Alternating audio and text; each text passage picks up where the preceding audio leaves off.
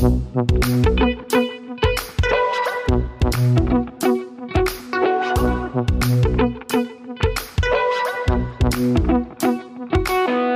bei Praktisch Theoretisch, dem Wissenschaftspodcast aus der Uni Bielefeld, in dem wir wie immer praktische Fragen aufwerfen, denen wir uns mit wissenschaftlicher Theorie nähern möchten. Wie immer mit dabei Rebecca. Hallo. Und mein Name ist wie immer Stefan.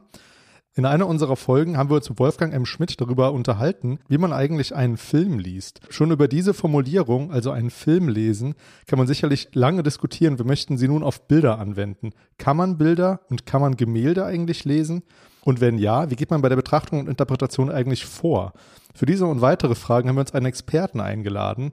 Herr Johannes Grave, Professor für neuere Kunstgeschichte an der Friedrich-Schiller-Universität in Jena. Hallo, Herr Grave. Hallo. Ja, schön, dass Sie bei uns sind. Wir stellen Ihnen nochmal direkt unsere erste Frage. Auf Ihrer Homepage steht nämlich, dass eine Ihrer Forschungsschwerpunkte bildtheoretische Fragen sind. Welche Fragen kann man einem Bild denn stellen? Vor allem kann man erstmal die berühmte Frage stellen, was denn ein Bild ist. Also das ist gewissermaßen so die, wenn man so will, die Kernfrage von sowas wie einer Bildtheorie, die Gottfried Böhm auch 1994 als Titel für eine grundlegende Anthologie gewählt hat. Was ist ein Bild? Und davon ausgehend stellen sich dann eine ganze Menge weiterer Fragen. Eine Frage, die mich tatsächlich ziemlich interessiert, ist, ähm, was es heißt, ein Bild zu betrachten. Das ist also dann schon eher die Frage der Praktiken, was man mit dem Bild machen kann. Dann kann man natürlich diskutieren, was Bilder von Sprache unterscheidet, was Bilder von Texte, Texten unterscheidet, von Schrift unterscheidet oder ob Bilder vielleicht Zeichen sind, aber eben nur andere Zeichen als Schrift und dergleichen mehr. Also das Feld der Bildtheorie kann sich dann, glaube ich, sehr, sehr weit öffnen. Aber man muss eigentlich doch immer ein Stück weit sowas wie eine Antwort auf die Frage voraussetzen, zumindest tentativ, was denn Bilder überhaupt sind. Und was sind Bilder? ja, denn das ist dann Gehen so ein wir bisschen, wieder zurück, die Frage. das ist dann natürlich gleich das Problem sozusagen aller weiteren Überlegungen, dass man nicht wirklich wird behaupten können, dass das total abschließend geklärt sei. Hm. Ähm, Dann hätten aber ich sie glaube, auch es nichts gibt, mehr so zu ein paar, es gibt so ein paar Intuitionen, die man, glaube ich, mit denen man, glaube ich, erstmal arbeiten kann. Und ein, eine Möglichkeit, ähm, sich dem zu nähern, ist, dass man sich anguckt, wie wir sprachlich mit dem Begriff arbeiten, mit dem Begriff des Bildes. Und das ist eigentlich fast immer so, dass wir eine Semantik, ähm, ein semantisches Grundmuster voraussetzen, Bild von etwas. Und dieses semantische Grundmuster impliziert eigentlich, also Bild von Rebecca Moltmann zum Beispiel, dass es nicht Rebecca Moltmann selbst ist. Also das Bild eben diese Verweisungsstruktur hat auf etwas, was es nicht selbst ist. Nun würde man sagen, okay, das ist aber ein bisschen simpel, das ist ja Zeichen.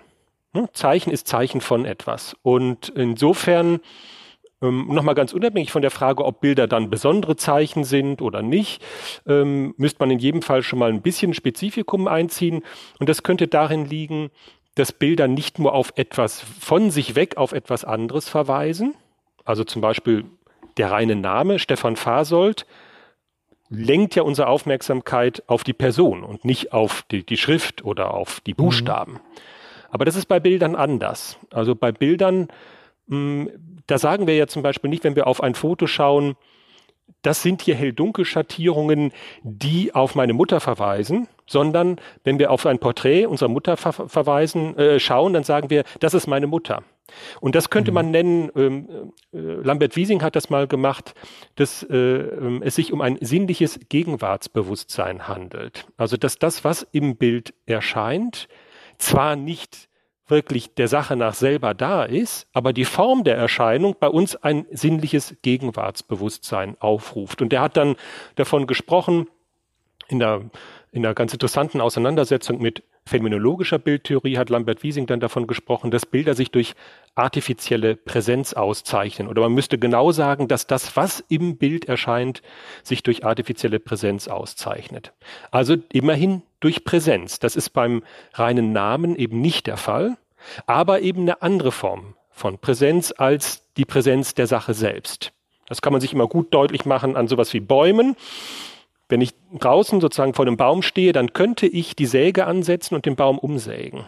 Also dann ist der Baum wirklich an sich präsent als Sache und ich kann in ihn intervenieren. Das ist eine ähm, sozusagen an Physik zurückgebundene Präsenz, würde Lambert Wiesing vielleicht sagen. Und das kann ich beim Baum im Bild nicht. Ja, da kann ich keine Säge ansetzen.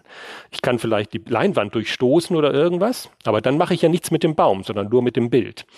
Und trotzdem hat dieser Baum eben doch eine Präsenz, die eben über ein reines Verweisen, wie das bei Zeichen der Fall ist, hinausgeht. So, das war jetzt, glaube ich, schon ein bisschen kompliziert, aber mal so eine erste tentative Antwort auf diese Frage, was Bilder denn wohl sein könnten. Der letzte Satz war nochmal ganz gut auf den Punkt gebracht. Also, Moment, das, kann ich ihn gar nicht mehr zitieren.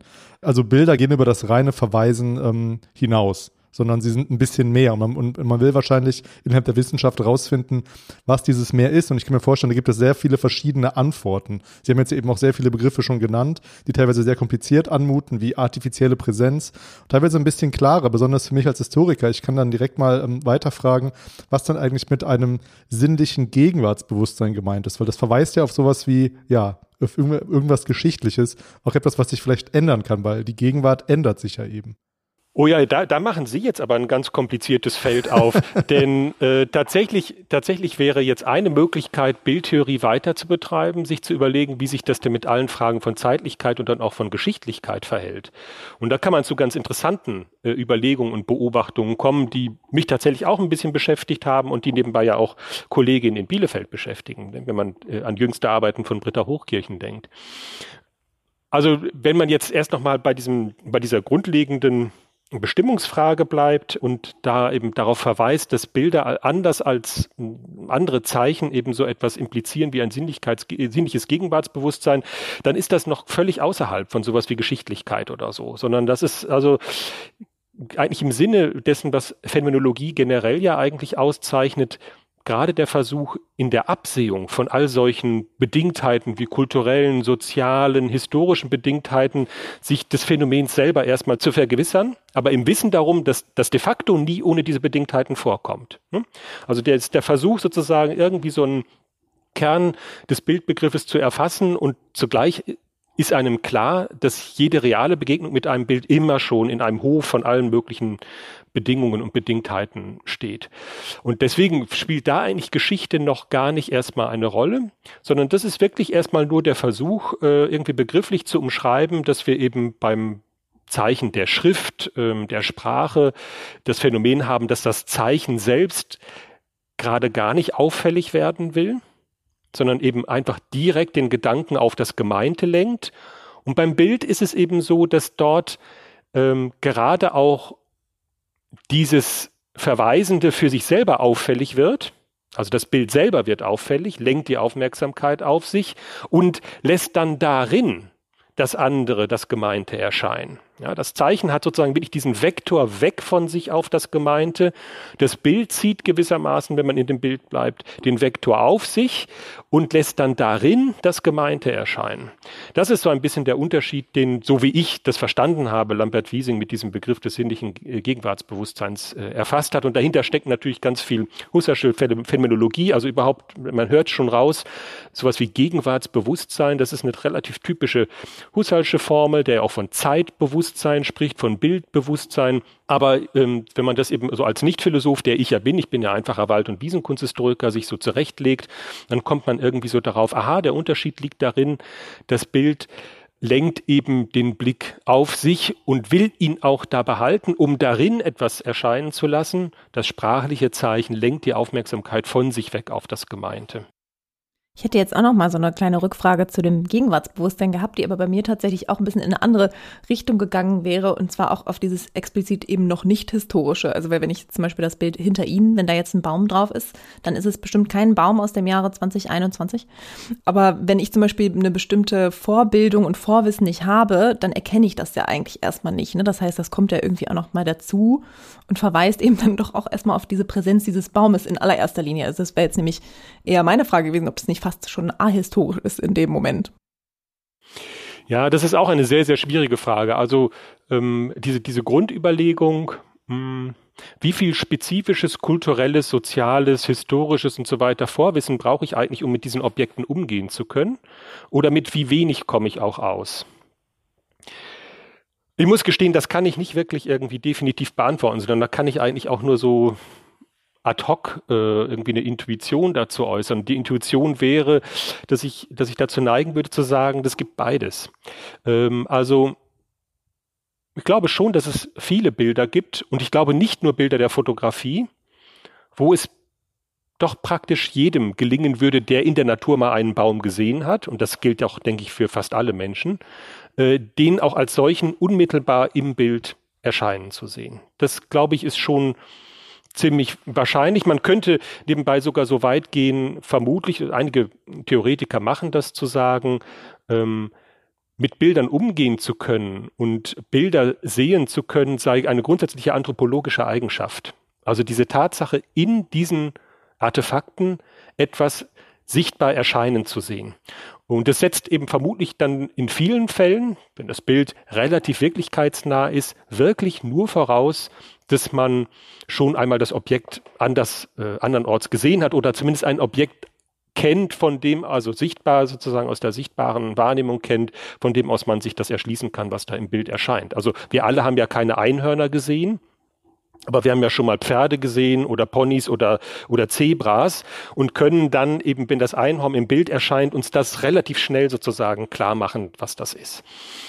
Aber nun gibt es natürlich, und das ist dann die Aufgabe der Kunsthistoriker, unendlich viele Bilder, wo relativ viele Charakteristika dann doch ein Vorwissen voraussetzen. Also in sehr vielen Bildern sehen Menschen außerhalb der europäischen Kultur eine Mutter mit Kind. Wir sehen sofort eine Maria mit Jesuskind. Ja, weil eben es bestimmte Signale gibt, die uns das sofort erkennen lassen, Heiligenschein oder was auch immer. Das ist dann ein ganz typisches Beispiel dafür, dass wir äh, kontingentes kulturelles Vorwissen brauchen um mit diesem Bild genau das machen zu können, was damit vielleicht auch ursprünglich ähm, äh, geplant gewesen ist. Also es, ich vermute, es ist letztlich eine Mischung eben aus, aus bestimmten Perspektiven, Informationen, die eben nicht stark oder vielleicht gar nicht kulturell bedingt sind und andererseits eben ganz klar bestimmten Phänomenen im Bild, die wir uns nur mit kulturellem Vorwissen erschließen können. Ich versuche mal wieder ähm, von der Theorie in die Praxis zurückzukommen und versuche mir das nochmal zu erklären, was Sie gesagt haben. Ähm, vielleicht weg vom Baum, sondern wir nehmen mal ein Glas Wasser. Das ist mal was anderes, weil ich das auch gerade vor mir, vor mir sehe. Ähm, ich habe schon verstanden, dass wenn man ähm, sagt oder schreibt äh, ein Glas Wasser oder das Glas Wasser, dass man dann ähm, an das Glas Wasser denkt, an irgendein Glas Wasser oder an das Glas Wasser. Aber was, ähm, was macht es jetzt nochmal mit mir, wenn ich ein, ähm, ein Bild von einem Glas Wasser sehe, unabhängig vom Stil? Ähm, weil sie haben dann gesagt, das Bild verweist wieder, also das sind, wenn ich mir das so als, ähm, äh, als, als, ja, als Diagramm vorstelle, dann kann ich mir schon vorstellen, dass das, dass das Textsymbol auf den Gegenstand verweist. Und wie kann man jetzt das Bild da nochmal reinbringen, das Bild vom Glas Wasser? Naja, man kann natürlich schon sagen, dass das Bild des Glases Wasser auch auf, ähm, auf, auf den Gegenstand verweist. Das würde nebenbei auch eine phänomenologische Bildtheorie machen. Die geht nämlich davon aus, dass wir es mit drei ähm, Elementen, könnte man vielleicht etwas handgestrickt sagen, zu tun haben nämlich dem Bildding, das ist also dann das Gemälde, die Leinwand oder auch das Foto, äh, das, die Fotografie auf dem Fotopapier. Dann das Bildobjekt, das ist das Sichtbarkeitsgebilde, das dort wirklich zu sehen ist. Und das Bildsujet, sagt Husserl, das ist dann wirklich mhm. der Realgegenstand in der Wirklichkeit oder eben wie beim Einhorn in der Imagination. Also mhm. Sie haben immer auch diesen Verweis dann auf ähm, das Glas Wasser sozusagen als etwas, was wir aus der Wirklichkeit kennen. Aber wir nehmen das im Bild eben schon so wahr, dass unsere Aufmerksamkeit weiterhin auch bei diesem Bildobjekt bleibt, also bei dem, was tatsächlich sichtbar im Bild erscheint. Ähm, also dass wir zum Beispiel dann genauer schauen, ähm, ob es halb voll ist oder halb leer eben, ob es sich um ein geschliffenes Glas handelt, ob das Wasser vielleicht leicht eingetrübt ist. Also in gewisser Weise hat das Bild das Versprechen, ähm, dass äh, es gut ist, sozusagen mit dem Blick dabei zu bleiben und nicht einfach nur die Information, irgendein Glas Wasser zu nehmen, sondern mit dem Blick dabei zu bleiben, weil man noch eben halt weitere Informationen gewinnen kann. So könnte man sich das vielleicht erklären.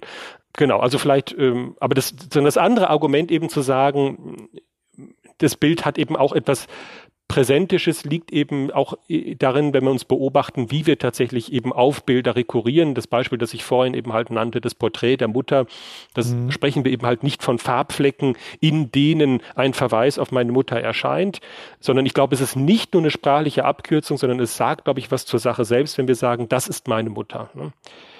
Mhm. Ja.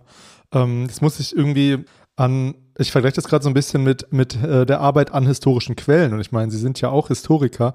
Weil wenn ich eine, eine Quelle habe, äh, eine schriftliche Quelle, mit der ich äh, vor allem arbeite, dann würde ich ja auch nicht sagen, dass das die Vergangenheit ist, sondern das ist ja nur ein, ein, ein Fenster oder das ist ja auch eine ganz klassische Quellen, äh, das ist ja auch eine ganz klassische, ganz klassische äh, Auffassung von Quellen, dass es ein Fenster in die Vergangenheit ist. Aber ich würde auch, ich würd, musste jetzt direkt daran denken, dass das, dass das, dass die schriftliche Quelle ja auch nur ein, ein Zwischenschritt ist zur etwas, was man dann, wie haben Sie das genannt? Sujet, ich kann es nicht aus. Sujet, das ist das Bild Sujet. Sujet ja. nennt, nämlich eben das wirkliche historische Ereignis. Ergibt das irgendwie Sinn für Sie oder ähm, wie, wie äh, können Sie damit was anfangen? Ja, schon. Also, also mindestens in dem Sinne, dass es da natürlich eine grundlegende Gemeinsamkeit gibt, nämlich ähm, dass es sehr schwierig ist und vermutlich auch grundsätzlich fraglich, inwiefern man da überhaupt zum historischen Ereignis selber zurückkommen mhm. würde. Liegt natürlich ja. auch ein bisschen daran, was man unter historischem Ereignis versteht. Also wenn wir jetzt meinen, ähm, denken wir irgendwie, ich weiß nicht, warum ich da jetzt drauf komme, an die pa Pariser Bartholomäusnacht. Also ich meine dann sozusagen, wenn wir wirklich an die Momente denken, wo der Kehlen durchschnitten werden. Ne? Mhm. Das ist ganz schwierig, da sei es über Schriftquellen oder eben über Bilder irgendwie wieder hinkommen zu wollen, wieder rankommen zu wollen. Was wir da ja in beiden Fällen haben, bei Schriftquellen und bei Bildern, ist, äh, dass es ja in jedem Fall Äußerungen, ähm, äh, Darstellungen, Repräsentationen sind, die schon Artefaktcharakter haben. Da ist schon ein, da hat schon sozusagen ein Mensch dazwischen gestanden. Ja, also das ist schon sehr stark vermittelt. Und ähm, wo es sich dann unterscheidet, ist sozusagen, was die Spezifika von schriftlichem Text einerseits und Bild eben mit dieser Form der Vermittlung machen. Und es gibt, glaube ich, Gründe, oder ich würde dazu neigen zu sagen, dass Bilder hm, auf eine andere Art und Weise und vielleicht auch auf eine höhere Art und Weise dann Unbestimmtheit haben. Dass ähm, Bilder einerseits uns dazu einladen, uns ganz vieles auszubuchstabieren, aber andererseits uns dabei sehr viele Möglichkeiten lassen. In gewisser Weise also etwas, also etwas weniger gut zu greifen sind vielleicht manchmal als Textquellen. Wobei wir bei Textquellen natürlich auch das Phänomen haben, dass wir merken, da schleicht sich Rhetorik ein, da schleichen sich Konventionen ein und, und, und Narrative und so weiter. Also das Moment haben wir da auch, aber es ist tatsächlich spezifisch anders, wie sich das vollzieht. Und das kann man jetzt vielleicht dann noch so weiterwenden, dass man sagt, eben man kann eine jetzt als Historiker eine Quellenkritik des Bildes sicherlich nicht einfach mal nur ebenso analog an, äh, äh, entlang der Quellenkritik äh, äh, entwickeln, wie man sie mit Texten macht, ne? sondern da muss man eben die Spezifik dieser Vermittlungsform deutlich besser im Blick behalten. Ähm, ja, Quellenkritik, ähm, das heißt ja, dass wir uns ähm, der Quelle bewusst werden und überlegen, äh, inwiefern ist das, was uns da mitgeteilt wird, ich nenne es jetzt mal ganz vorsichtig, ähm, plausibel. Inwiefern können wir, können wir davon ausgehen, dass das so und so stattgefunden hat oder nicht stattgefunden hat. Gibt es dann auch sowas wie, ähm, ja, wie einen Glauben an das Bild? Also kann man sagen, ja, also dass, dass Menschen zu früheren Zeitpunkten viel mehr an Bilder geglaubt haben im Sinne von, ja, das ist ein Abbild der Realität und heute würde ich jetzt, würde ich jetzt davon ausgehen, weil es, äh, dass es total abgenommen hat, weil wir ja schon, wenn wir ein Bild sehen im Internet von Manipulation eigentlich ausgehen können. Also wie ähm, würde da wäre das so eine Fragestellung ähm, der innerhalb der Kunstgeschichte? So wie der Filter, den du gerade anhast, damit du schlanker wirkst, Stefan? Genau, genau. Filter ist ein Stichwort. Ja, also absolut. Also ähm, und ich würde auch sagen, dass sowas für einzelne Stationen einer solchen Geschichte auch immer wieder bearbeitet wird. Ähm, äh, ich weiß nicht, ich weiß nicht, ich müsste gucken, bin mir selber nicht sicher, ob, ob wir sozusagen schon so einen Querschnitt eigentlich irgendwo haben, dass jemand das mal macht. Aber wir haben natürlich einzelne Stationen, wo wir das sehr gut sehen können. Das ist hm, das Versprechen der Objektivität durch die Fotografie. Das mhm. sehen wir auch im 19. Jahrhundert sehr gut, gerade auch im Bereich der, der Wissenschaften, also der Naturwissenschaften, wie ähm, eben, oder eben auch im Bereich der Kriminalistik, wie dann eben das Foto ein, ein sehr hohes Versprechen von Objektivität hat. Das hat ein bisschen damit zu tun, dass äh, die Zeitgenossen den Eindruck haben, da ist relativ wenig menschliche Hand sozusagen beteiligt. Die eigentlichen Prozesse laufen ohne eine starke Steuerung, wenn man von der Auswahl des Sujets, der Kadrierung und so weiter absieht. De facto ist da natürlich sehr viel menschliche Hand äh, beteiligt und wird da eben durchaus ähm, auch schon früh viel manipuliert.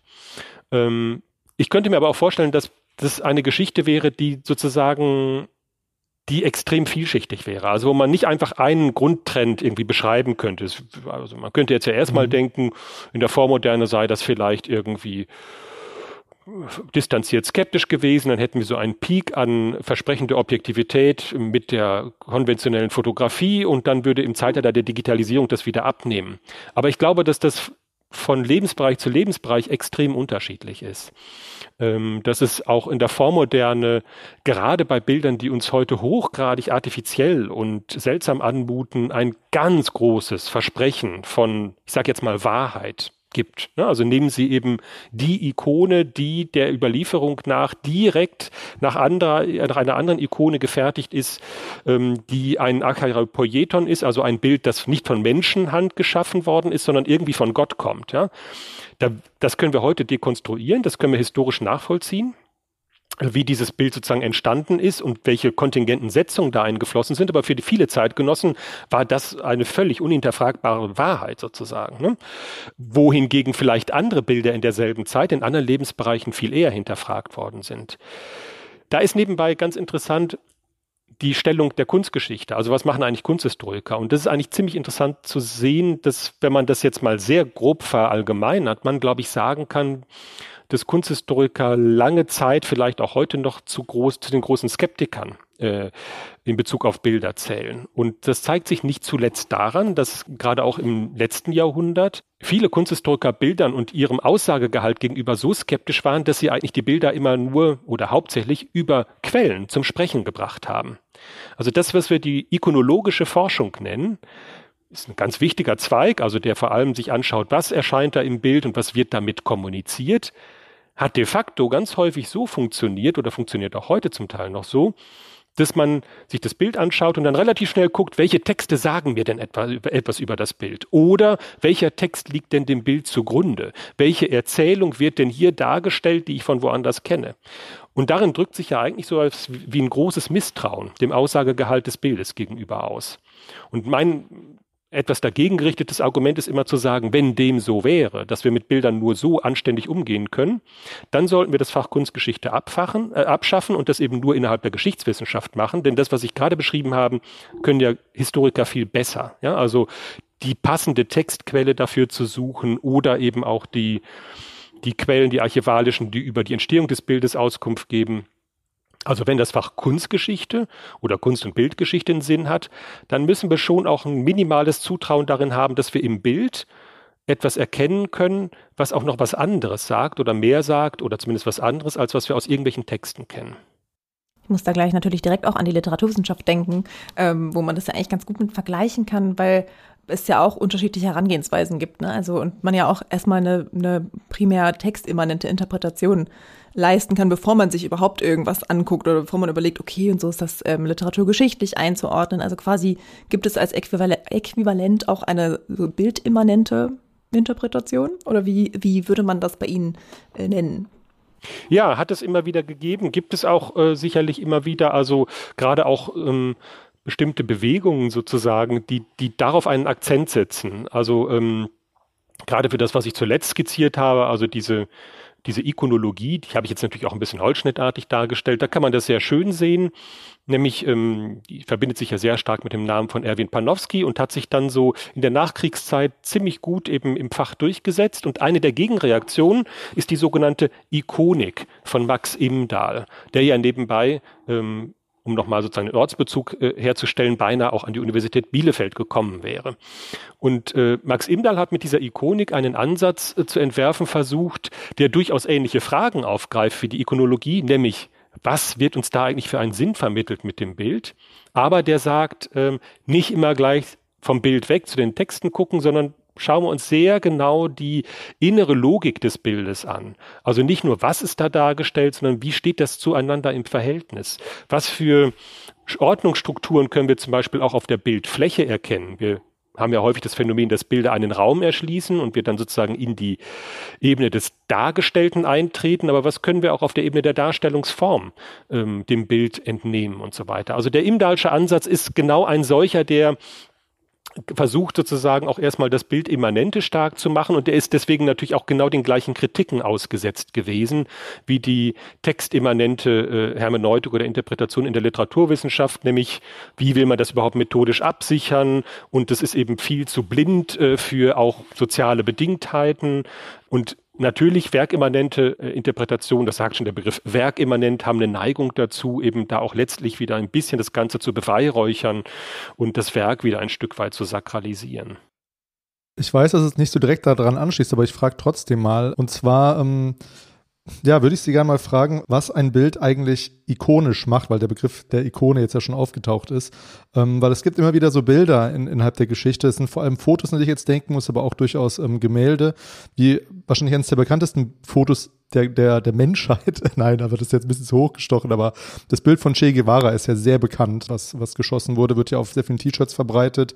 Dann fällt mir noch das Plattencover von Nirvana ein, wo dieses Baby nach dem Geld greift.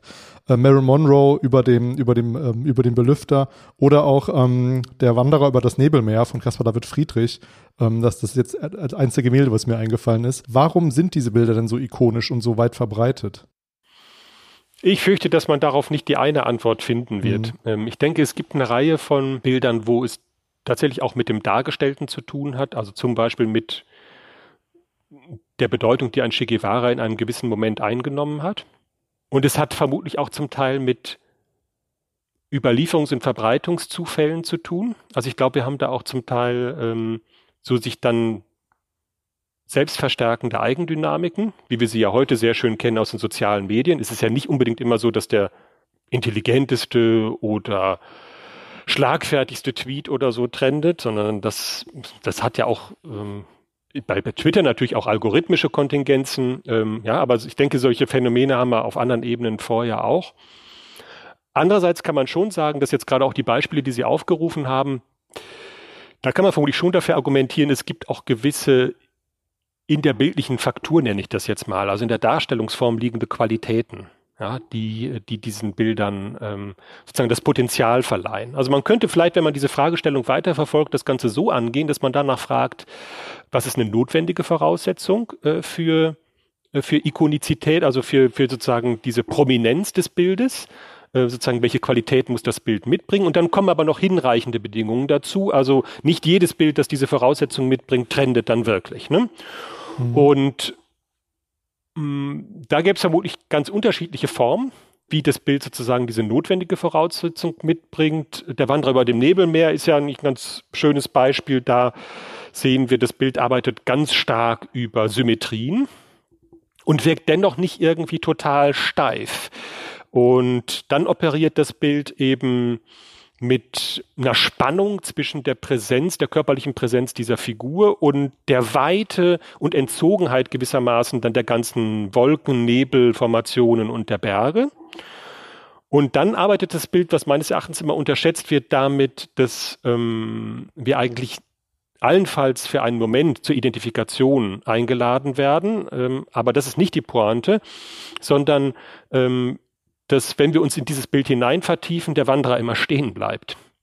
Und gewissermaßen, also den kriegen wir nicht weg. Also es wird nämlich häufig behauptet, dieses Bild würde deswegen so gut funktionieren, weil wir uns in den Wanderer hineinversetzen. Das ist aber ja offenkundiger Quatsch. Ähm, für einen Moment hat man vielleicht das Gefühl, man ist eingeladen, in diese Position einzutreten. Das wäre ja die Position von jemandem, der da ganz souverän über diesem Naturspektakel steht, ungerührt davon, allein, äh, aber im positiven Sinne vielleicht auch das sozusagen genießen kann. Aber wir kommen nicht in diese Position. Der Kerl bleibt immer da stehen. Und nebenbei, wir sehen nie, wer es ist. Es gibt allerlei Vermutungen darüber, wer es ist, aber gehen Sie mal zur Polizei und sagen, Sie hätten jemanden erkannt, äh, sozusagen mit der reinen Rückenfigur. Ne? Also werden die Ihnen sagen, das wird mir als Beweis im Gerichtsverfahren nicht reichen. Also Rückenfiguren können wir nie wirklich richtig verlässlich identifizieren. Und ich glaube, darin liegt auch ein bisschen was. Also in dieser Spannung, dass wir schon erstmal einen Moment uns da in diese Figur hinein identifizieren wollen, aber das nicht richtig können und dann der Status, die Identität dieser Figur irgendwie unklar bleibt. Das, was dann eigentlich passiert, ist das, was ich eine Beobachtung zweiter Ordnung nennen würde. Wir gucken jemandem beim Gucken zu, können aber nicht sehen, was er eigentlich sieht. Ähm, und in in dieser Spannung, glaube ich, passiert in dem Bild ganz viel. Das ist jetzt natürlich ein total mhm. spezieller Fall. Das wird man für das Baby bei Nirvana nicht sagen können. Ne? Äh, da funktioniert das sicherlich ganz anders. Ich habe das Cover nicht mehr so gut vor Augen. Aber ähm, ich glaube, da ist es einfach auch eine glückliche Verteilung eben halt dieses Babys und des Scheins oder der Scheine auf der, auf der Bildfläche. Also das Bild, glaube ich, hat gewisse Qualitäten auch einfach über die Ausschnittwahl, über die Rahmenwahl und über sozusagen diesen Grundkontrast dieses, dieses blauen Wassers und dann dieses hellen äh, Babys und natürlich auch, in dem Fall triggert das Bild natürlich auch über die Irritation, was macht das Kind da und kommt das überhaupt in dem Wasser zurecht? Ja? Äh, also sozusagen einfach auch gewissermaßen dieser kurze Schockmoment. Äh, das ist ja nebenbei etwas, womit die Bilder in den 90er Jahren der Benetton-Werbung äh, so gut funktioniert haben und auch ikonischen Status erworben haben. Die haben es über Schock gemacht. Also man sieht, man muss sich jedes dieser Bilder dann einzeln mhm. angucken und da gibt's ja. Qualitäten, die liegen in der Bildgestaltung, die anderen liegen in der Provokation des ausgewählten Gegenstands oder der Situation, noch andere führen einen in eine ziemlich komplexe Reflexion hinein und so. Ähm, ich fürchte, die eine Antwort in Bezug auf das, was Bilder ikonisch macht, wird schwierig zu finden sein. Ich finde ich find das mit dem Einladen ganz spannend, weil ähm, wenn ich jetzt ähm, ein Selfie im Urlaub mache, wo ein wunderschöner Strand oder eben eine Berglandschaft zu sehen ist, würden Sie vielleicht sagen, Mensch, da will ich auch mal hin, das ist ja total schön da. Aber wenn ich mich jetzt recht erinnere, ähm, ist das Bild von Caspar David Friedrich ja fiktiv. Also diese Landschaft, die gibt es ja in dieser Form gar nicht. Das ist ein, ein, interessanter Trick und das passt ja auch zu dem, was wir anfangs schon festgestellt haben, dass Bilder ja auch etwas uns vermitteln können, was vermeintlich real ist, aber was es dann letztendlich ja gar nicht ist. Also diese Landschaft, da wird niemand hin eingeladen werden können und so stehen können, weil es das gar nicht gibt. Das ist richtig. Das ist äh, in bei diesem Bild, wenn ich mich richtig entsinne, glaube ich, der Fall. Also wir können, glaube ich, einzelne Bergformationen mhm. durchaus ganz gut lokalisieren, aber ich müsste jetzt nochmal schauen. Ich glaube, Sie haben recht, dass sozusagen das Ensemble nicht, nicht real ist. Das ist ein Sonderproblem bei dem Caspar David Friedrich, dass er ähm, viele Naturerscheinungen extrem genau studiert hat, aber sie dann ziemlich freihändig komponiert. Ähm, aber ich glaube, hm, also das ist auch eine ganz spannende Sache. Da haben Sie einen wichtigen Punkt getroffen, aber ich glaube trotzdem, dass sozusagen das, was den Wanderer ausmacht, auch funktionieren würde, wenn das eins zu, wenn es die Landschaft eins zu eins so gäbe. Sie wird nämlich schon mhm. hochgradig andersartig und artifiziell durch die Art und Weise, wie sie auf die Bildfläche äh, gebracht und komponiert wird. Ähm, also wenn wir in der Natur stehen, haben wir ja keinen unbegrenzten Blick, weil unser Sichtfeld begrenzt ist. Aber unser Sichtfeld funktioniert ja so, dass wir nur einen ganz kleinen Grad äh, des Sichtfeldes, einen ganz kleinen Teil scharf sehen und dann wird er ja immer unschärfer, sodass unser Sichtfeld eben nicht mit einer klaren Rahmung funktioniert. Bei einer Bildfläche ist das aber so, dass Sie sozusagen immer die Begrenztheit durch den, Bildfläche, den Bildträger haben, sodass Sie eben wirklich richtig klare Symmetrien machen können. Und das funktioniert optisch schon mal ganz anders, als wenn wir da in der Natur drinstehen. Das heißt, selbst wenn diese Fels- und Bergformation in Natura so gegeben wäre und selbst wenn der Nebel und die Wolken so gezogen wären, erscheint das schon mal irgendwie anders durch die Art und Weise, wie es dann auf die Bildfläche gebannt wird. Und das macht schon mal was mit dem Ganzen. Jetzt habe ich kurz die Frage, wahrscheinlich ist die Antwort sowieso ja, aber wo Sie das gerade so beschreiben, gibt es denn auch Versuche, das zu zeichnen, wie man es sehen würde? Also gibt es quasi Gemälde, die damit arbeiten, mit, dass es so ins Unscharfe geht, wie man, ich weiß auch nicht, wie so Fisheye-Kamera jetzt bei der Fotografie oder so. Weil mir, ist jetzt, mir fällt jetzt spontan nichts ein, aber gibt es vermutlich? Ja, gibt es. Ähm, aber ich müsste jetzt tatsächlich auch darüber nachdenken. Also gibt es in sehr unterschiedlichen Graden. Also das haben Sie schon in der frühen Neuzeit in der Landschaftsmalerei, dass die Landschaftsmaler irgendwie Bewusstsein dafür haben. Das ist ein bisschen ein anderes Phänomen, aber hat schon damit zu tun, dass die Gegenstände nach hinten hin unschärfer werden und dann nebenbei auch verbläuen, sagen wir. Ne? Also dass die Farbe sozusagen ins Blaue ein bisschen umkippt. Und das bringen die in ihre Bilder schon rein. Aber tatsächlich, ich bin immer überlegen, ich glaube, sie haben Bilder von Turner, von denen die Forschung mit guten Gründen erwägt, dass da sozusagen sich so etwas, also dass so etwas dahinter steht, wie das Bewusstsein davon, dass unser Seefeld eben zentral sozusagen sehr scharf sieht und dann eben halt sehr schnell das zu einer großen Unschärfe abnimmt. Und ich denke, Sie haben auch in der späteren Kunst äh, äh Experimente, die sozusagen genau damit arbeiten. Und es gibt dann auch wieder Künstler sozusagen, die sagen, nee, aber trotzdem müssen wir mit unseren Bildangeboten genau dagegenhalten, denn die zunehmende Unschärfe zum Randbereich hin ist ja auch bei dem durchwegs scharf gezeichneten Bild beim individuellen Betrachter ja auch der Fall. Ne? Das bleibt ja so. Also sollte das Wahrnehmungsangebot weiterhin eine durchgehende klare Schärfe haben. Das ist nämlich in der Natur auch so. Und äh, der Effekt bleibt dann beim, beim, beim jeweiligen Betrachter dann eben halt doch derselbe. Aber es gibt eben, ähm, das wird reflektiert. Ich glaube, es gibt eine ziemlich, es gibt gute Argumente, viele, viele äh, Forschung auch inzwischen dazu. Ich kenne mich da nicht so gut aus, aber dass äh, doch zum Beispiel die optischen Erkenntnisse von Hermann von Helmholtz äh, im Laufe des 19. Jahrhunderts, von Künstlern rege, rege eben halt äh, aufgegriffen werden. Da geht es gar nicht nur um Fragen der, der Schärfe oder Unschärfe, sondern insbesondere ja auch des bewegten Sehens, also überhaupt die, das Bewusstsein dafür, dass Sehen Prozess ist ähm, und so weiter. Ähm, das können wir eigentlich ganz gut äh, nachvollziehen.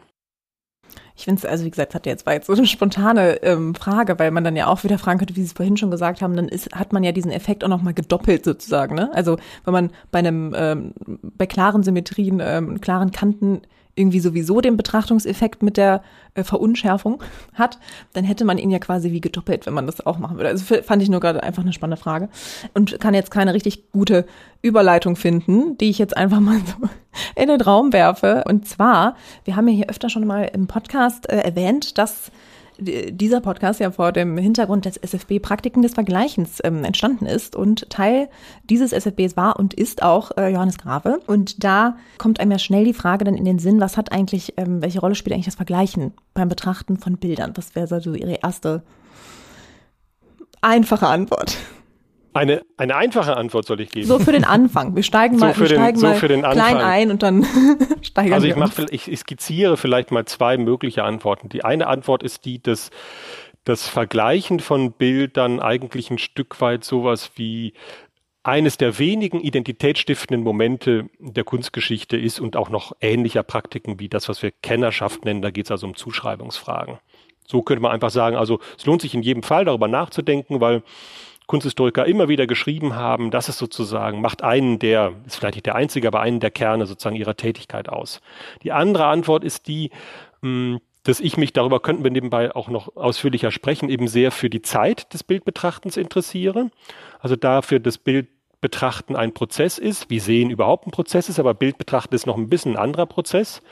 So, und dann ist natürlich Vergleichen eigentlich deswegen interessant, weil das ja eine Situation ist, wo nun die Gestaltung dieser Zeit vorgegeben wird, nicht mehr durch Angebote aus dem Bild, sondern durch eine eingeübte, rhythmisierte Praxis des Betrachters. Also für mich, mich interessiert das Bildvergleichen, weil ich mich eben eigentlich dafür interessiere, wie Bilder ein bisschen mit darauf Einfluss nehmen, wie wir uns eben in der Zeit mit ihnen beschäftigen. Und das Vergleichen ist sozusagen der Kontrapunkt dazu. Wenn ich von vornherein zwei Bilder vergleiche, dann lasse ich diese Möglichkeiten des Bildes gar nicht mehr zum Zuge kommen. Also ich lasse dann die Möglichkeit, dass das Bild ein bisschen mich mitsteuert oder mir so ein bisschen so Wege suggeriert, guck doch mal hierhin, guck doch mal dahin sozusagen. Das lasse ich dann ja gar nicht zu. Weil beim Vergleichen mache ich ja diesen regelmäßigen Wechsel zwischen zwei oder mehreren Bildern und ähm, rhythmisiere das Betrachten auf meine Art und Weise.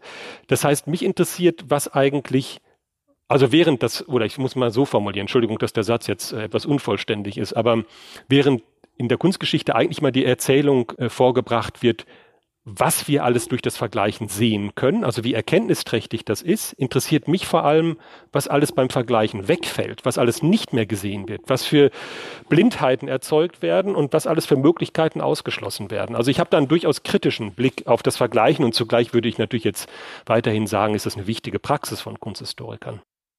Ist das vergleichende Sehen denn, ähm, also spielt es immer eine Rolle, wenn man mehrere Bilder anschaut oder kann man auch vergleichend auf ein Bild sehen?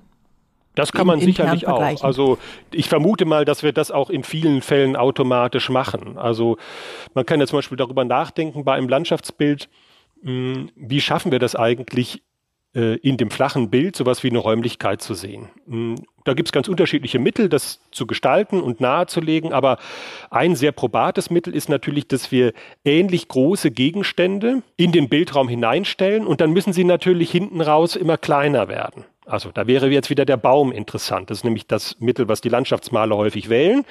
Die stellen dann mehrere Bäume im Bild dar und arbeiten eben halt mit der, mit der perspektivischen Verkürzung. Ja? Äh, und das würde ich sagen, wenn das funktioniert, müsste ja eigentlich, oder würde ich mir so zurechtlegen, müsste ja so laufen, dass wir als Betrachter intuitiv hier Vergleiche vornehmen. Dass wir also uns klar machen, hier sind zwar zwei unterschiedlich große Farbflecken, aber die meinen ja etwas, was in Natur ungefähr gleich groß ist. Und dann realisieren wir, aha, da ist eine Entfernung dazwischen. Das machen wir natürlich nicht bewusst. Das ist sozusagen, das funktioniert einfach. Äh, vielleicht auch im Abgleich mit, mit unserer normalen Umgebungswahrnehmung. Aber ich finde, da könnte man schon darüber nachdenken, ob das, ob dem irgendeine Form von, von, von Vergleichen zugrunde liegt. Aber man kann natürlich auch sehr bewusst und gezielt in Bildern vergleichen, auch Historienbilder, die bestimmte Erzählungen ähm, äh, äh vermitteln äh, sollen, äh, arbeiten auch häufig damit, dass wir dann sehr gezielt etwas vergleichen, zum Beispiel um zu sehen, dass eine Figur mehrfach auftaucht und das Bild mehrere Episoden zeigt, müssen wir eigentlich auch schon ein Stück weit vergleichen. Ähm, also ist das wie ja überhaupt im Leben eine Praxis, die sowieso kaum ab, abzustellen ist und, und überhaupt äh, immer eigentlich schon mit dabei ist und ich denke auch bei der Einzelbildbetrachtung. In unserem Projekt äh, der Wirtschaftsgeschichte im SFB geht es auch um das Vergleichen natürlich und um es ganz kurz runterzubrechen, ähm, ein Aspekt dieser, dieser Forschung ist, also wir fragen uns, inwiefern ähm, das Vergleichen wichtig ist für eine Wertbestimmung. Also wenn wir zwei verschiedene Güter haben, die wir kaufen möchten, dann machen wir das ja im Supermarkt auch so. Wir gucken, wo ist mehr drin, was ist die, was ist die bessere Qualität. Wir halten die nebeneinander und gucken drauf. Ist es bei Bildern, spielt das da auch eine Rolle äh, für die Wertbestimmung? Ja, klar. Also ähm, das das ist natürlich ganz, also ist eine ganz andere Form des Vergleichens, aber ähm, das ist natürlich absolut einschlägig. Ich meine, neben dem Immobilienmarkt ist eben der Kunsthandel eben eines der Felder, wo, wo eben ganz stark mit äh, Auktionen gearbeitet wird. Ähm, kann man sagen, Auktionen sind eine sehr spezifische Form des Vergleichens, vielleicht sogar, das können Sie vermutlich sehr viel besser beantworten, vermutlich sogar eine Form, wo der Vergleich ein Stück weit eben ähm, sozusagen klein gehalten wird, weil wir ja diese Eigendynamiken des Bieterprozesses haben, wo das einzelne Stück vielleicht auch für den Moment so ein bisschen aus dem Horizont der vergleichbaren Stücke rausrückt. Aber trotzdem äh, würde ich, würde ich sagen, jeder, der da mitbietet, macht ja seinerseits ein Kalkül, ja, wie er sozusagen das in das Ganze äh, eben halt des Kunsthandelsangebotes einordnet und was er da vertreten kann als Gebot. Das Spannende eben jetzt nicht bei, unbedingt bei Bildern im Allgemeinen, sondern bei Kunstwerken, bei Kunstbildern ist natürlich, dass wir da immer in dieser Spannung sind von ähm, von Einzelstück äh, oder fast immer in dieser Spannung sind von Einzelstück, von, von großem Meisterwerk oder auch kleinem Meisterwerk. Aber sozusagen wir setzen da ganz stark ja in unserer europäisch-westlichen Perspektive darauf, dass dieses einzelne Bild eben halt für sich irgendwie eine eigene Identität hat. Und unser Kunstbegriff, das hat sich im 20. Jahrhundert natürlich stark verändert, aber ich glaube, in weiten Teilen der Bevölkerung arbeitet noch sehr stark über diesen unikalen Status der Gegenstände, die, das, das, die es eben halt im Idealfall nur einmal gibt. Und zugleich ist es eben halt ein ziemlich wichtiger Handelsgegenstand, ähm, wo dann eben doch auch ein Stück weit irgendwie gerankt werden kann. Wir kennen alle diese Künstler-Rankings und so weiter. Wir kennen die Rankings der Auktionshäuser und so. Ähm, natürlich notieren die Auktionshäuser auch, wenn sie jetzt wieder einen Auktionsrekord für diesen oder jenen Künstler eben erzielt haben. Also trotzdem wird eben halt ganz viel verglichen. Also es, der Kunstmarkt ist ein sehr spannendes Feld für diese Spannung zwischen der Behauptung der Unvergleichbarkeit des einzelnen Werkes und des permanenten Vergleichens. Ja, vielen Dank für die Antwort. Ähm, ähm, sind Sie direkt auf die Auktion auch auf die Auktion gekommen, weil das ja mein Projekt ist. Ähm, da wollte ich gar nicht so unbedingt hinaus, aber trotzdem ist es natürlich klar, dass die Auktionen für Kunst wahrscheinlich noch eine, mittlerweile noch eine größere Rolle spielen als jetzt für Immobilien. Aber ich untersuche ja auch das 19. Jahrhundert, das heißt, ich weiß das auch gar nicht so genau. Aber ähm, ich habe mal versucht, ähm, noch ein konkreteres Beispiel zu finden. Wenn ich ähm, ein Foto mache, egal von was, und jemand sagt mir, das ist aber ein schönes Bild. Und dann mache ich eine Woche später noch ein Foto meinetwegen vom gleichen Motiv und dann sagt mir die gleiche Person, mir, mir hat das letzte Woche aber besser gefallen.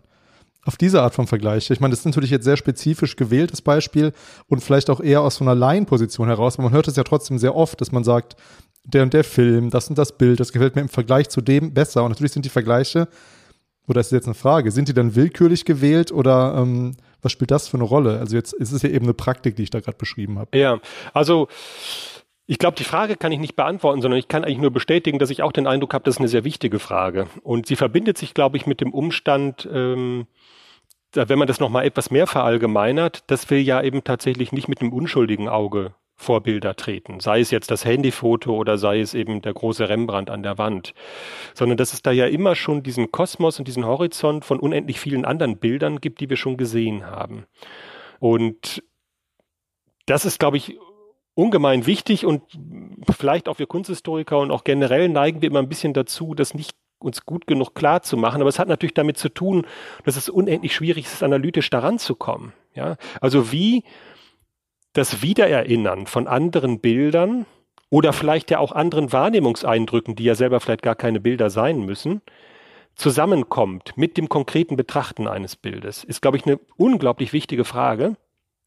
Und zugleich, ja, also eine Frage, wo, wo man kaum irgendwie sieht, wie das eben, ähm, sei es im Bereich der Sciences, der Naturwissenschaften, sei es im Bereich der Humanities irgendwie zu adressieren wäre. Hm.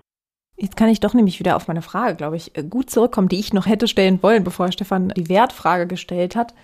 Ähm, Sie haben ja auch gesagt, dass beim Vergleichen ja auch Dinge wegfallen. Also das passt ja vielleicht ganz gut zu dem, was Sie gerade über die KunsthistorikerInnen gesagt haben, dass sie durch den automatischen Vergleich und die ganzen Bilder, die man sich schon angeschaut und analysiert und was auch immer hat, ähm, dass einem vielleicht auch manche Dinge verloren gehen sozusagen, weil man eben auch vielleicht fast schon gefangen ist in all den äh, Referenzen und Assoziationen und äh, Vergleichen, die man eben so anstellt.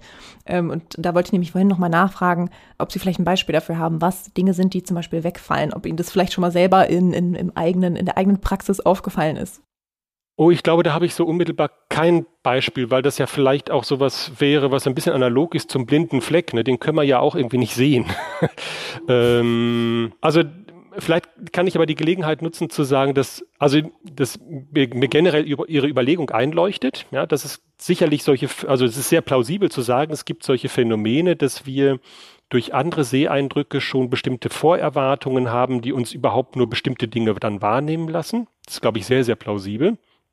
Aber das, was ich meinte, ist vielleicht etwas, was man sogar noch ein bisschen besser nachvollziehen kann. Es ist ja dieses etwas spezifischere Problem, ähm, das ich eben sehr stark betone, wenn wir ein Bild anschauen, ist das nicht eine Sache von einem Augenblick, sondern selbst wenn es nur fünf Sekunden sind, ist das Zeit. Und mich interessiert dabei persönlich sehr stark die Frage, inwiefern der Verlauf dieser Zeit, vielleicht auch ein Stück weit die Länge und so, durch Vorgaben im Bild etwas mitgestaltet wird. Das ist sicherlich nicht ein Programm, was das Bild vorgibt und wir arbeiten das nur ab. Das wäre Quatsch. Aber das Bild macht ja doch bestimmte Dinge möglich und andere nicht.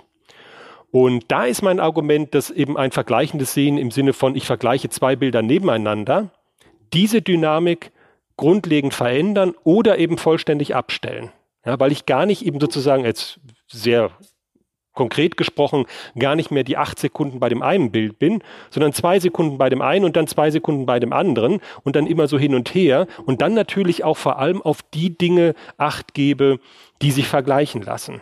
Und das ist ein Punkt, den können wir tatsächlich an einzelnen Beispielen mal sehr schön nachvollziehen. Ich habe das mal am Beispiel von Goethe und einigen äh, Bildbeschreibungen bei ihm gemacht, wo es eben auch ums Vergleichen geht. Da sieht man dann relativ gut da, wo er eben explizit auch Bildvergleiche durchgeführt hat, konzentriert er sich natürlich ganz stark auf das, was man benennen kann.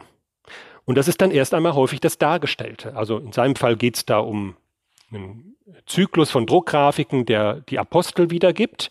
Und dann redet er da sehr stark über die Falten. Weil man, da kann man, da kann man relativ gut benennen, wie die brechen oder so. Ja? Ähm, das heißt, ähm, es gibt durchaus Argumente dafür zu sagen, ein vergleichendes Sehen ist ein, ist ein Sehen, das nochmal die Tendenz äh, zusätzlich ähm, befördert, dass wir uns auf das Dargestellte konzentrieren oder wir könnten auch sagen, auf das, was so einen zeichenhaften Charakter hat. Und äh, eben sehr viel weniger irgendwie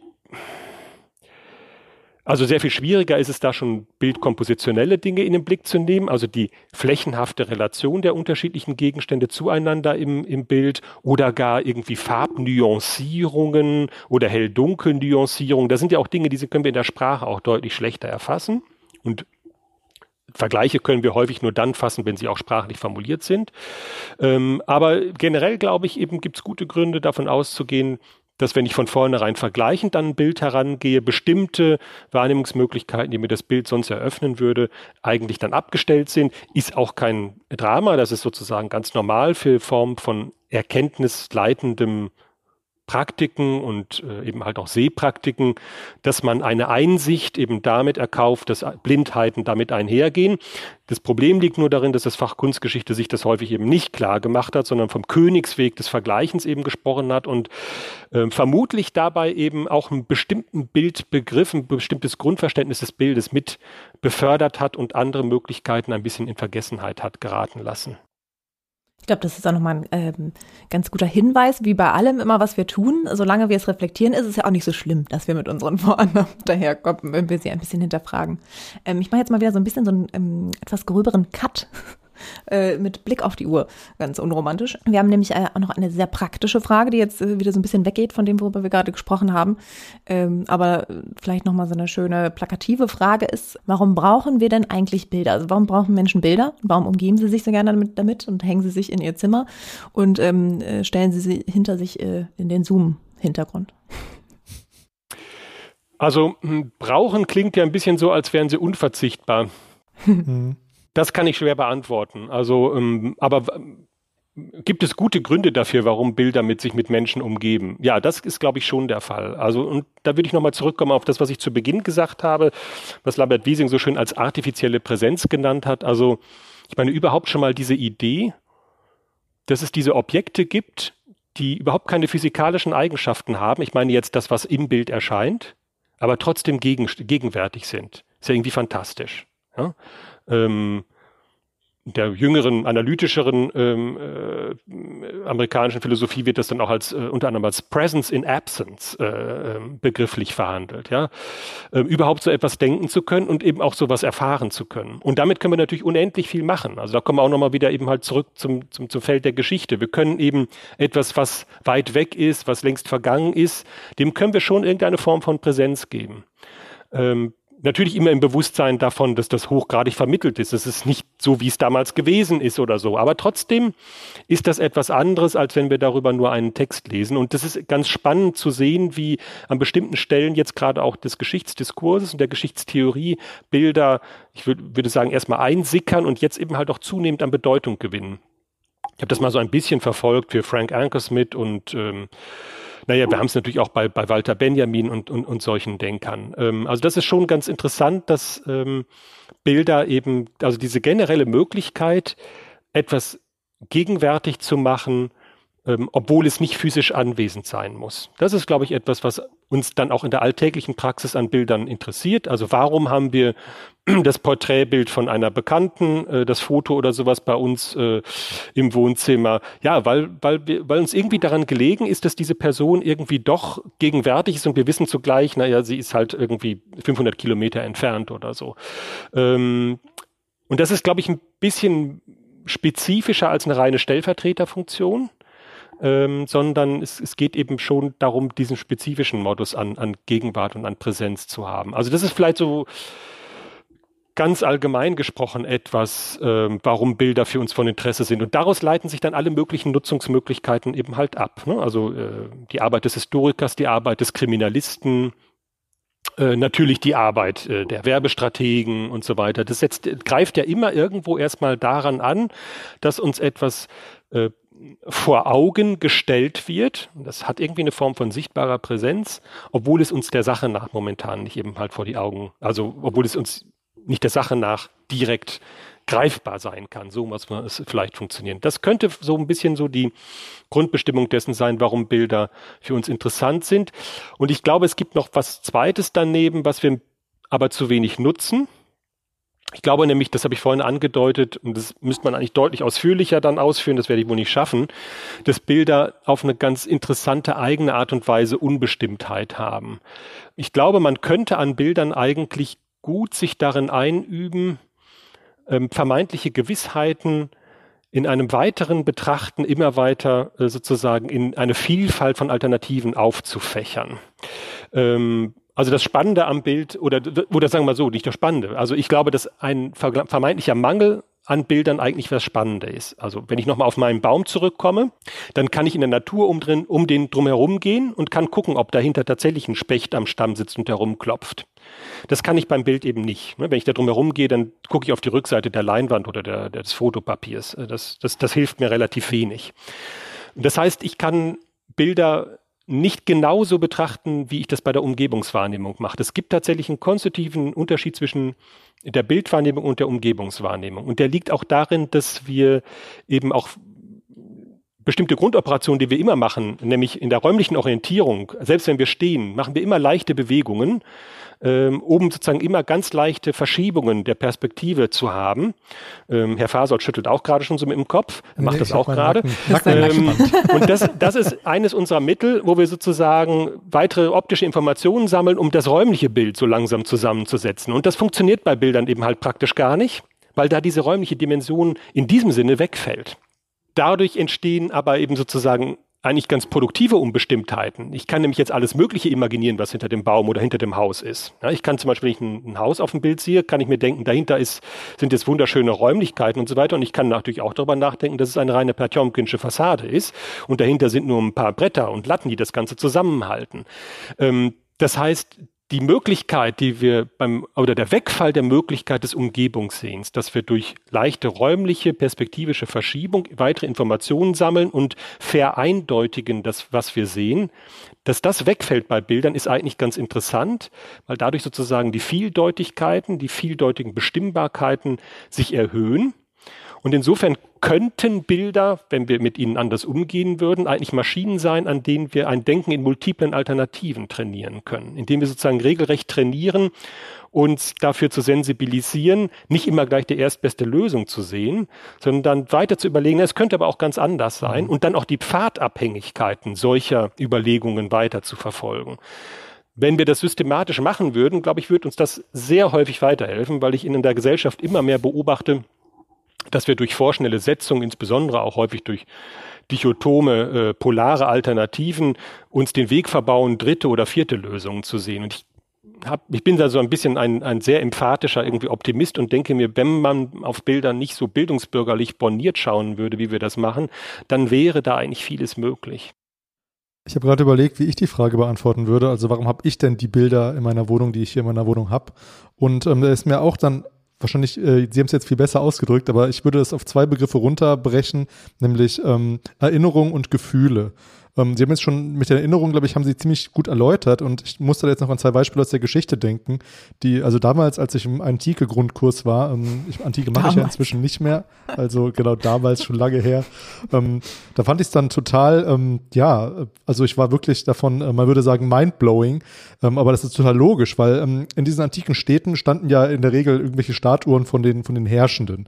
Und diese Herrschenden, ja, heute wissen wir alle, wie Angela Merkel, wenn man sie Herrschende nennen kann, aussieht. Aber damals wurden dann von den Statuhren immer wieder die Köpfe abgeschlagen und neu aufgesetzt, damit man wissen konnte, ja, wie sieht eigentlich mein, mein Herrscher aus? Und das fand ich damals total beeindruckend. Und ähm, ja, wenn man zum Vorstellungsgespräch gegangen ist in den, sage ich mal, 60er, 70er Jahren, dann wusste man auch nicht, wie die Person aussieht, der man da gleich gegenüber sitzen wird. Außer man hat mal, wenn man, bei, wenn man sich bei Adorno beworben hat, hat man den vielleicht schon mal in der Zeitung gesehen. Ähm, aber, und das finde ich zwei sehr eindrückliche ähm, ähm, ja, Beispiele, was für eine Rolle Bilder eigentlich für uns heute spielen, dass wir es als selbstverständlich erachten, dass wir wissen, ja, dass ich weiß, wie sie aussehen. Ich weiß auch, weil, sie, weil ich sie schon persönlich gesehen habe. Aber auch wenn hätten wir jetzt äh, das äh, Interview über diese Entfernung so verabredet, dann müsste ich auch, wie sie aussehen. Das wäre für mich selbstverständlich. Aber dieser Punkt mit den Gefühlen, der ist mir jetzt noch nicht, also der ist für, äh, für HistorikerInnen ja sehr schwierig nachzuvollziehen, weil ähm, wir können eigentlich da nicht ran, wie Menschen sich gefühlt haben, wenn sie etwas gesehen haben oder ähm, etwas durchlebt haben. Wir können darüber nur Mutmaßung anstellen, aber die Gefühle kommen in der Geschichte ja doch etwas zu kurz, also in, der Geschichtswissenschaft. Aber wie ist es denn in der Bildwissenschaft? Ähm, kann man da, also spielt da wiederum die Psychologie eine größere Rolle, wenn man sagen kann, ja, wenn man sich nur mit Bildern von Mord und Totschlag umgibt, hat das natürlich eine andere Auswirkung auf jemanden, der sich, sage ich mal, ja, Bilder von, von Blumenwiesen in, das, in, die, in die Wohnung hängt. Ähm, also nochmal auf die Gefühle vielleicht eingehen. ja, das ist auch wieder so eine äh, unglaublich schwierige Frage. Ähm, da gibt's, kann man sozusagen mehrere Wege dazu finden. Ähm, ich nehme vielleicht erstmal den Weg, mit dem ich persönlich in meiner Arbeit nicht zu tun habe, den ich gelegentlich sozusagen so beobachte und auch interessant finde, wo ich aber manches vielleicht auch ein bisschen schwierig finde, nämlich, dass man da ja durchaus empirisch arbeiten kann. Und das wird auch eigentlich vermehrt gemacht. Ähm, äh, also neben den empirischen Arbeiten, die sozusagen Eye-Tracking betreiben, die also Augenblicksbewegung vor Bildern eben äh, erfassen, gibt es eben durchaus auch ähm, empirisch-psychologische Projekte, die zum Beispiel sowas wie ähm, ja, ich glaube, Hautspannung, äh, Schweißbildung äh, ähm, erfassen oder eben auch sogar in den neurologischen Bereich gehen. Ne? Also sich tatsächlich dann entsprechend, ich kann das jetzt leider nicht fachlich richtig ausdrücken, gewissermaßen einklinken in die entsprechenden Gehirnareale, um eben zu schauen, wie Menschen, vielleicht auch verschiedene Menschen, auch Menschen mit verschiedenen Vorerfahrungen, eben dann auf bestimmte Reize reagieren. Und diese Art von Arbeiten gibt es auch für Bilder. Und es, es gibt eine sehr ernstzunehmende Forschung, die zum Beispiel versucht, auf diesem Wege äh, zu objektivieren, äh, was äh, als schön gilt. Und dann gibt es sicherlich darunter einige, die das wiederum kulturalisiert objektivieren, also die dann eben halt gerade darauf abheben zu sagen, das wird aber im Ostasien de facto noch wieder anders sein als in UK oder sowas. Aber es gibt vielleicht auch einige, die das irgendwie global anthropologisch machen wollen. Also da kann man eine ganze Menge machen oder da tasten sich eben verschiedene Kollegen so langsam vor. Hm, was man aber auch sagen kann, ist, dass man dieses Phänomen historisch in in Quellen immer wieder gut fassen kann. Und da sind es dann sicherlich auch schwerpunktmäßig erstmal Textquellen, wo sich Menschen über Bilder äußern. Wir können ja durchaus bei relativ vielen Bildern äh, doch auch Textquellen hinzuziehen, die frühe Rezeptionen dokumentieren. Gibt es zum Beispiel, wir hatten vorhin das Beispiel von Caspar David Friedrich, eine ganze Reihe von interessanten Texten. Der bekannteste ist der von Heinrich von Kleist auf einer Grundlage von Clemens Brentano und Achim von Arnim und Kleist formuliert da ja für den Mönch am Meer von Caspar David Friedrich äh, diese Metapher, wenn man sich das Bild anschaue, dann sei einem, als seien einem die Augenlider weggeschnitten. Ja, also da können Sie sehen, da äußert sich in den frühen Rezeptionszeugnissen ziemlich brutaler Eindruck von dem Bild. Wir haben nebenbei auch interessante Phänomene, dass solche Maler wie Nicolas Poussin im 17. Jahrhundert ähm, sich zu diesem Thema äußern. Poussin schreibt ähm, irgendwann mal, in einem Brief, äh, er wolle jetzt ein bestimmtes Passionsbild aber nicht mehr noch malen. Er habe jetzt doch häufiger solche Gewaltszenen gemalt und das wird ihm absolut aufs Gemüt schlagen.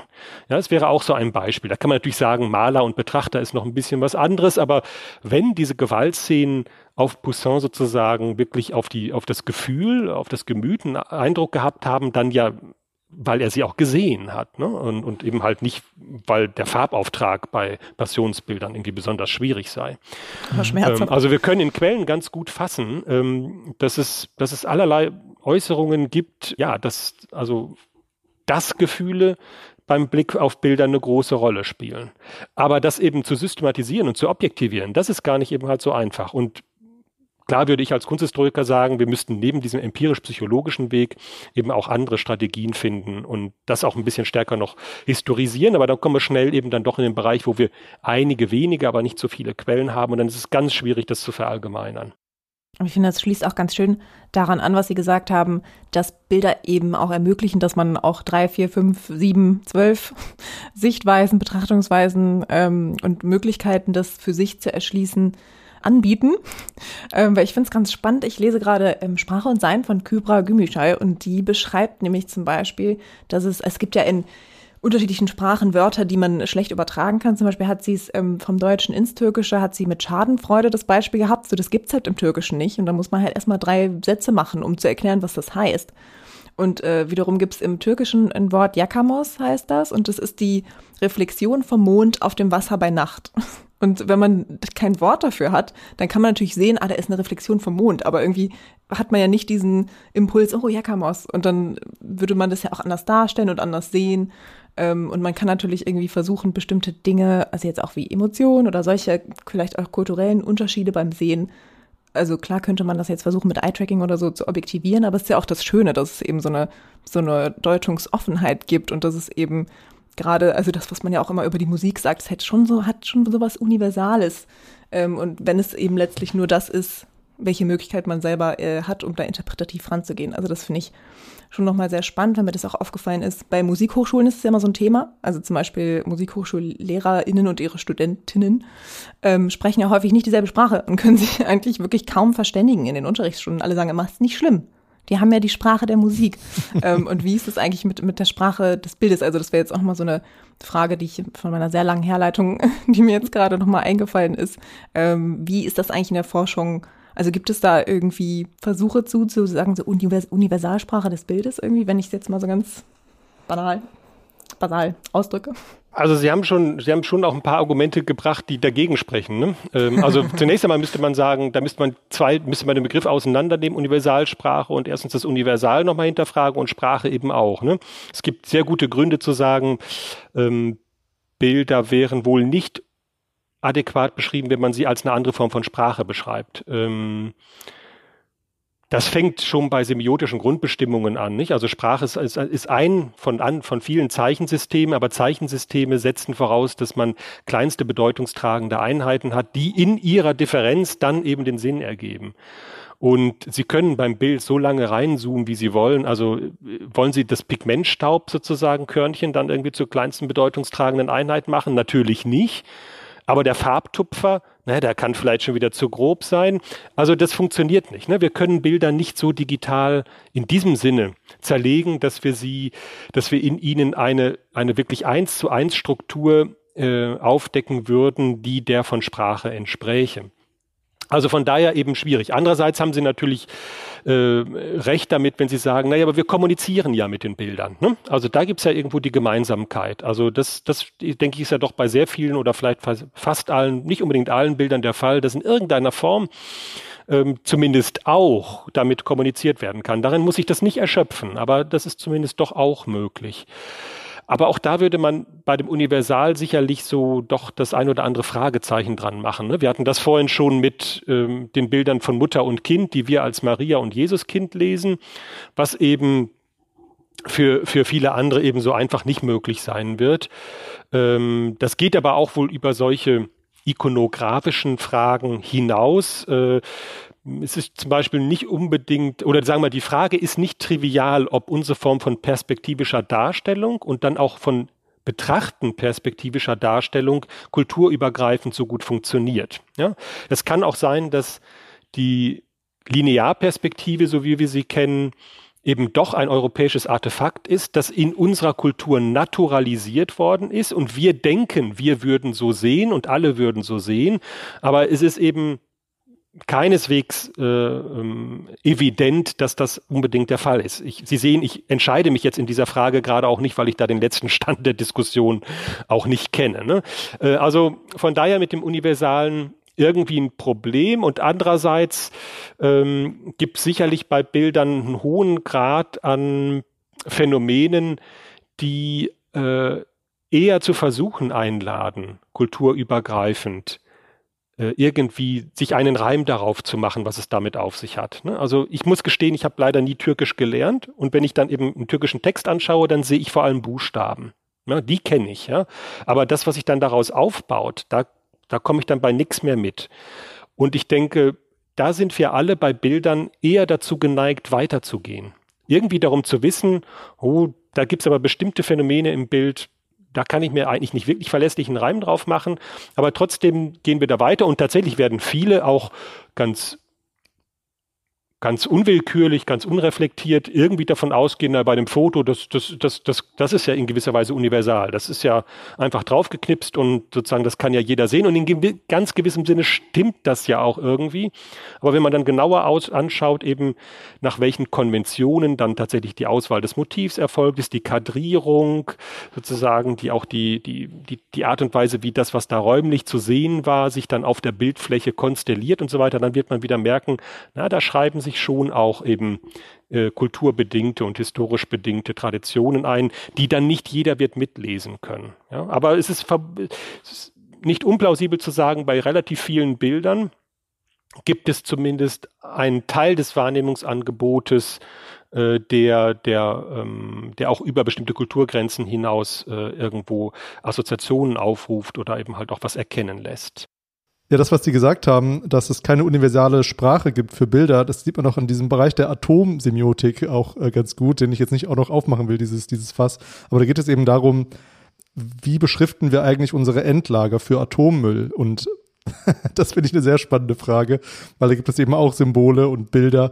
Aber niemand geht davon aus, dass die Menschen in, äh, also die, in, wenn die Halbwertszeit halt vorbei ist, das noch lesen können. Das wollte ich nur noch kurz einfügen. Ja, also das, Das ist natürlich ein Problem, das geht über Bilder hinaus, weil Sie schon sagen, dass da, da könnte man ja auch darüber überlegen, kann man das mit Schrift machen oder mm, dann kommen wir in den, in den schwierigen Bereich, was ist eigentlich mit so, mit so hochgradig ähm, äh, verallgemeinernden und abstrakten Symbolen.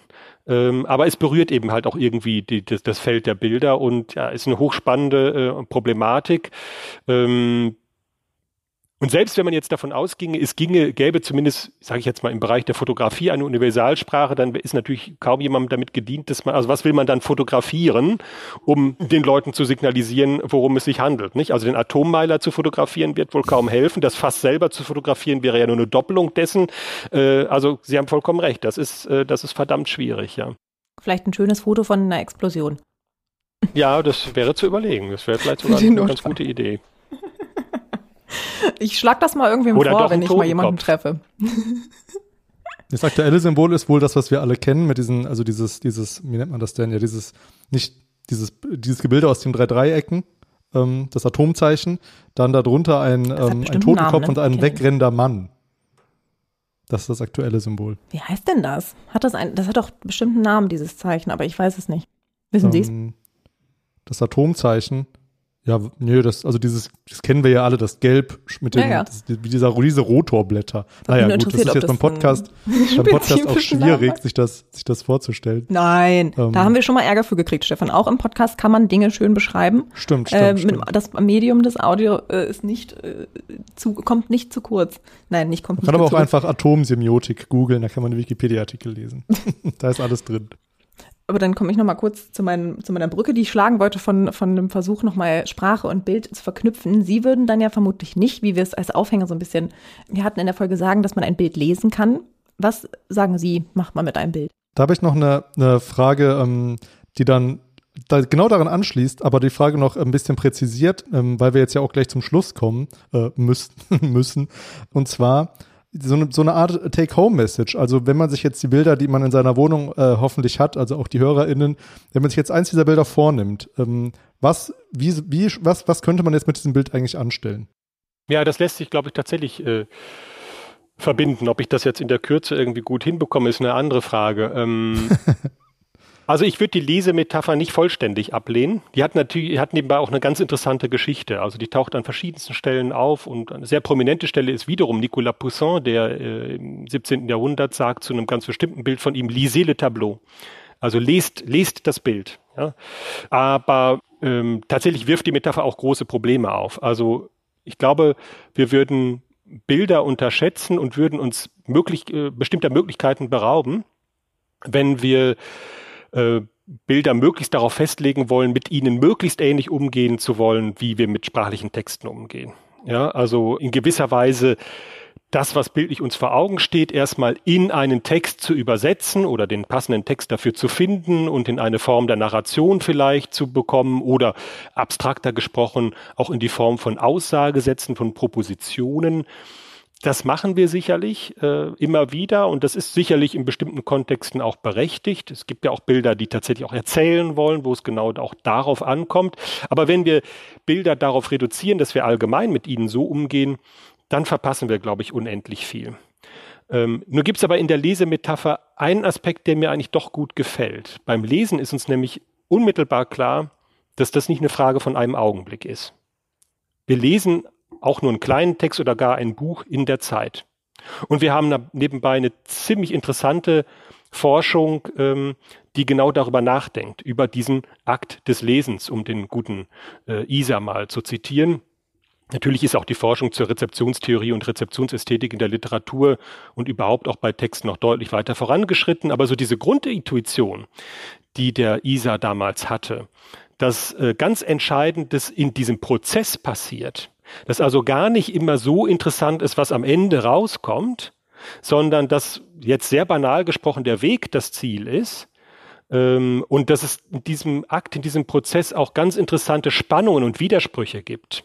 Dass ich zum Beispiel beim Lesen von Thomas Manns Buddenbrooks vielleicht von einem Protagonisten erstmal mir das und das Bild mache und plötzlich feststelle, der trägt ja ein Schnurrbart und dann muss ich mein Bild revidieren und so weiter. Ja, also all diese Prozesse, das gefällt mir an der Lesemetapher, weil das hat ein Analogon beim Bildersehen. Und zwar ein Äquivalent, das wir viel zu häufig missachten. Denn beim Bildersehen gehen sehr viele davon aus, das sei eine Sache von einem Augenblick. Es gibt ja auch dieses sehr verbreitete, meines Erachtens völlig fehlgehende Gerede darum, Bilder seien deswegen mächtig, weil sie sich unmittelbar eben halt artikulieren würden. Das stimmt natürlich medial. Das ganze Bild ist sofort da. Aber sehen kann ich es eben nicht auf einen Augenblick. Alleine schon eben wegen dieser ganzen Fragen von Schärfe und Unschärfe und auch der ganzen Frage, wie unsere Augen funktionieren, denn die springen ja ständig hin und her mit ihren Sarkaden und haben nur dann zwischenzeitliche Fixationen. Also, sehen ist ein Prozess. Und bei vielen Bildern, gerade wohl auch bei Bildern der Kunst, aber ich denke auch vielen anderen Bildern, können Dinge passieren mit ganz anderen Mitteln und sozusagen auch ganz anders physiologisch, neurologisch und kognitiv ausgetragen, die aber ganz allgemein strukturäquivalent zu dem sind, was Isa eben halt beim Lesen beobachtet hat, nämlich, dass in diesem Prozess sehr unterschiedliche Dinge passieren, sehr unterschiedliche Eindrücke gesammelt werden. Und wir neigen eben immer dazu, das möglichst dann auf ein festes Ergebnis äh, festzurren äh, zu lassen, wir wollen, dass sozusagen hinten rauskommt, Tizian wollte uns damit das und das sagen und rums ist die eigentliche Pointe weg. Tizian wollte vermutlich wenig damit sagen, aber Tizian wollte uns ein Wahrnehmungsangebot machen, wo wir mit guten Gründen eine ganze Zeit, vielleicht sogar auch ein paar Minuten oder mal eine halbe Stunde uns damit beschäftigen können und in dieser Tätigkeit zu eigentlich interessanten Einsichten kommen. Also meine Take-Home-Message wäre, dass man beim Blick auf Bilder ein bisschen darauf achtet, was da eigentlich so im Laufe der Zeit passiert und dass man eben Bildern zutraut, dass sie nach fünf Minuten auch noch mal was Interessantes zu sehen geben. Und vor allem wäre eben die zweite Take-Home-Message, dass man sich nicht zu sehr verpflichtet fühlt, das, was man mit Bildern macht, in ein fest formulierbares Wissen zu fassen. Ich glaube, wir müssen viel mehr beschreiben und reflektieren, was in diesen Prozessen passiert und etwas weniger versuchen, so fertig abgepacktes propositionales Wissen daraus zu generieren. Ja, das, ähm, ich kann jetzt nicht sagen, dass es ein kompaktes Schlusswort ist, aber es ist auf jeden Fall ein gutes Och. Schlusswort. Nein, es ist, es, äh, also Nein, das, war, das, das soll, jetzt nicht, soll jetzt nicht gemein klingen oder so. Ja, kompakt ist aber, es wirklich nicht gewesen. Kompakt ist es nicht gewesen, ja. Das nee, aber, kompakt. kompakt gibt es bei mir nicht. Also wenn Sie, Sie haben ja den Beipackzettel vermutlich gelesen, äh, als Sie die Schachtel Grabe bekommen haben und da stand drauf, Nebenwirkung ist immer irgendwie kompliziert.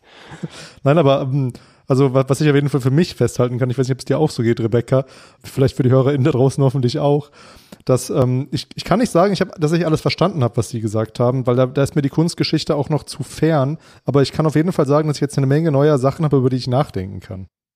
Ich habe immer den Vorteil, dass die Literaturwissenschaft und die Kunstgeschichte mhm. dann doch irgendwie sich für mich immer verwandt anfühlen. Ähm, und gerade natürlich das mit Isa und auch den berüchtigten Leerstellen, die man ja auch selber im Akt des Lesens irgendwie füllt und die ja ganz viel ähm, damit machen, wie man eben etwas auch wahrnimmt. Das kann man halt super übertragen. Ne? Deswegen ähm, ist es, glaube ich, fachlich tatsächlich noch mal so ein bisschen näher dran. Mhm. Ähm, aber ich finde es immer spannend, also auch generell so Fragen zur Rezeptionsästhetik, also was es da alles für Parallelen gibt. Also ich fand es auf jeden Fall wieder sehr spannend und ich hätte ungefähr noch 800 Fragen stellen können und man hätte auch, glaube ich, über bestimmte Fragen eine ganze Folge mhm. machen können. Also ich glaube, das merkt man immer in diesen ähm, Folgen. Aber ja, dann können wir ja zu unserer letzten Frage kommen. Genau, die letzte Frage ist unsere berühmt-berüchtigte Frage, was haben Sie denn zuletzt gelesen? Wobei, wobei wir Sie auch fragen könnten, was haben Sie sich denn zuletzt für ein Bild angeguckt? Mm. können Sie beides, können Sie beides ja, beantworten? Kann man beides, kann man beides sagen. Also angeguckt im Sinne von wirklich ein bisschen aufmerksam draufgeschaut. Äh, eines der Bilder, die bei mir hängen. Also ähm, die Kunsthistoriker zerfallen in zwei Gruppen. Es gibt diejenigen, die eher so einen ähm, äh, eher so eine Abstinenz äh, haben, was die Bilder anbelangt. Ich gehöre zu der anderen Gruppe. Ich sammle auch selber und da hängt so allerlei bei mir an der Wand. Und ich, was ich sehr daran mag, ist, dass ich diese Gegenstände in immer wieder neuen Lichtstimmungen und Situationen sehe. Und immer wieder mal gibt es dann den Moment, wo ich mir kurz irgendwie beim Vorbeilaufen die Zeit nehme und gucke ein bisschen genauer drauf. Und ähm, da eines dieser Bilder habe ich tatsächlich äh, mir zuletzt gestern ein bisschen genauer nochmal wieder angeguckt. Ist ein kleines Madonnengemälde auf Kupfer, vermutlich aus der Zeit um 1700, äh, vermutlich aus Rom, aber da fangen die ganzen Fragen schon wieder an. Gelesen habe ich zuletzt etwas, das ist äh, wirklich jetzt ein Zufall, was wie Faust auf Auge äh, auf das Besprochene passt, nämlich ein neueres Buch zur Rezeptionsästhetik in der, in der Kunst von Janneke Wesseling, The Perfect Spectator. Das Buch war mir vor ein paar Jahren schon mal, das 2017 erschienen, aufgefallen und ich bin da nie so richtig dazu gekommen, das zu lesen. Ich habe jetzt selber gerade fast abgeschlossen Buchmanuskript zur Zeit des Bildbetrachtens und da dachte ich mir, muss ich unbedingt in dieses Buch nochmal reinschauen. und habe das eigentlich ganz gerne gemacht, habe durchaus auch mit Freude gesehen, dass so die Dinge, die ich in diesem Buch äh, versuche, dass ich da äh, zu Ende bringe, bei mhm. Janneke Wesseling noch nicht alle gemacht sind, dass sie andere Schwerpunkte setzt. Sie legt sehr viel Wert auf die räumliche und körperliche Situierung des Betrachters. Mir geht es sehr stark um den Zeitaspekt. Aber ich fand das ganz interessant, wie dieses Buch zeigt, dass etwas, was eigentlich sehr stark aus der deutschen Kunstgeschichte kommt, diese Rezeptionsästhetik, die wir in Deutschland in der Kunstgeschichte mit Wolfgang Kemp verbinden, ähm, kurioserweise jetzt ja ungefähr 40, 50 Jahre, nachdem die mal so eingeführt worden ist und relativ schnell so eine Methode geworden ist, äh, jetzt auch international nochmal wieder aufgegriffen und nochmal wieder reflektiert wird und äh, ja, so ein bisschen habe ich die Hoffnung, ich bin selber eben halt jemand, der sich sehr stark für Rezeptionsästhetik interessiert und selber auch da eben arbeitet. Und manchmal hatte ich früher den Eindruck, oh Gott, du bist hemmungslos äh, veraltet und das macht heute so niemand mehr. Und jetzt denke ich mir, naja, ein paar andere haben auch gesehen, dass da immer noch was Interessantes zu holen ist. Alles kommt wieder. Das ist wie mit der Mode. Das ist ein gutes Schlusswort. Nein. Ähm, ja, vielen Dank, dass Sie bei uns waren. Hat uns sehr gefreut. Und ja, wir müssen noch auf unsere Social Media hinweisen. Das kannst äh, du machen, Rebecca, weil ich, ähm, ich, du kannst ja die E-Mail-Adresse viel besser aufsagen als ich. Ja, so toll, wie ich das kann. Ne? Also irgendwelche Kompetenzen braucht jeder. Äh, genau, ihr könnt uns entweder auf Instagram oder Twitter folgen unter praktisch theoretisch. Und äh, wenn ihr über diese Plattform nicht verfügt oder uns nicht darüber schreiben wollt, könnt ihr uns eine E-Mail schreiben. Wie oft habe ich jetzt schreiben gesagt? Fünfmal äh, unter praktisch theoretisch at uni-bielefeld.de. Und ja. ähm, wir hören uns beim nächsten Mal wieder. Ähm, ja, vielen Dank. Äh, vielen ja, Dank, dass Sie bei uns waren. Ja, ich danke auch. Das war auch für mich ein spannendes Gespräch. Dann, ähm, ja, vielleicht irgendwann noch einmal, da werden wir dann weitere Fragen ähm, ja, anschließen, die oh, heute nicht bestellen Wir können bei Ihrem Buch, wann erscheint denn das? Wissen Sie das schon? Ja, wenn, wenn alles gut geht im nächsten Jahr, aber müssen wir mal gucken. Machen wir dann. Braucht ja alles seine Zeit. Das stimmt. Okay, In dann, ähm, ja, wir hören uns nächsten Monat wieder und äh, bis dahin ähm, viel Spaß beim Hören. Tschüss.